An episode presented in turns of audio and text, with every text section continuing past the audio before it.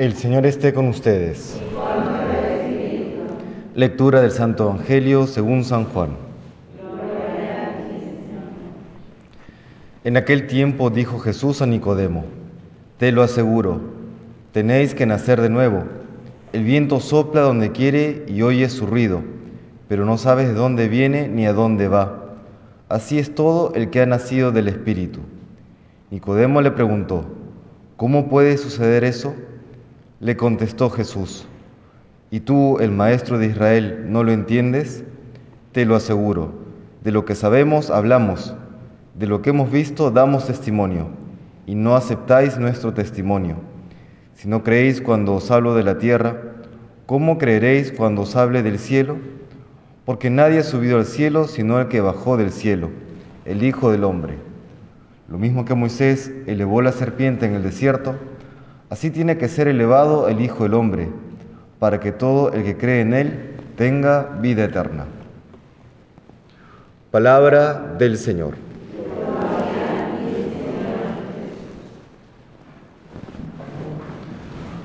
Nos habla hoy el Señor de nacer de nuevo, nacer del Espíritu.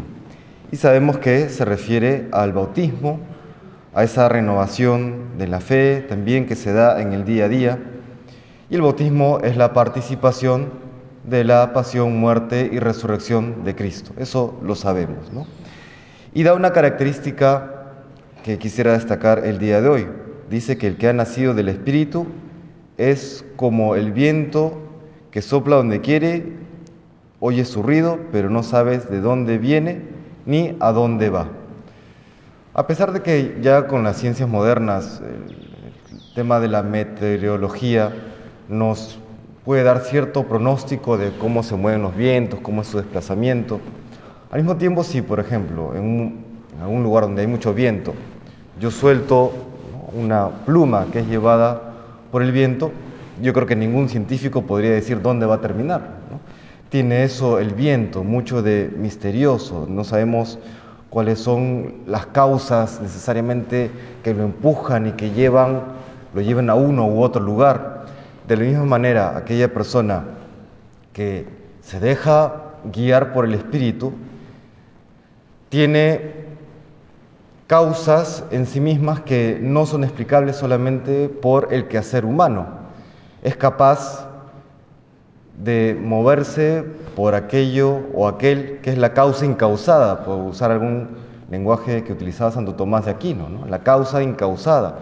Se mueve de manera misteriosa, se mueve, se mueve por motivos sobrenaturales, que aquella que se deja mover por el Espíritu no sabe exactamente por qué o qué lo empuja. Bueno, sabe quién lo empuja, sabe que es Dios, pero lo empuja a qué? A hacer algo que quizá humanamente hablando dice, esto no sé a dónde me va a llevar. El Señor me pide hablar a tal persona, me pide acercarme a tal persona, me pide ayudar a tal persona de esta u otra manera.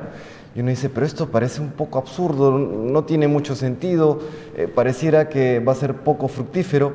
Y sin embargo, sabemos que cuando nos dejamos llevar por las gracias actuales, no estamos actuando solamente a nivel humano, sino estamos actuando a nivel, a nivel sobrenatural.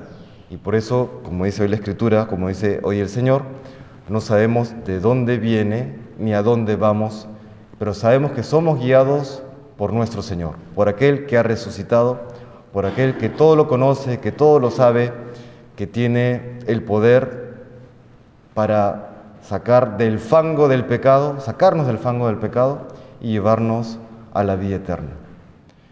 Eso es lo que nos dice hoy el Señor. El que ha nacido de nuevo, el que ha nacido del Espíritu, se deja guiar por el viento del Espíritu Santo.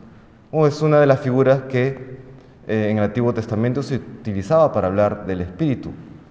El ruah en, en, hebreo significa viento o espíritu, ruah. Eso es lo que nos dice hoy el Señor. Si queremos o si queremos darnos cuenta que hemos nacido una vez más sobrenaturalmente por el bautismo, debemos también entonces dejarnos guiar por el Espíritu Santo en nuestro día a día que nos mueve, que nos empuja, que nos guía a obrar no solamente con cálculos humanos, sino con esa confianza de que es el Señor que es el Espíritu Santo el que me empuja y que me lleva a actuar por esas gracias actuales que potencian de manera infinita el quehacer humano.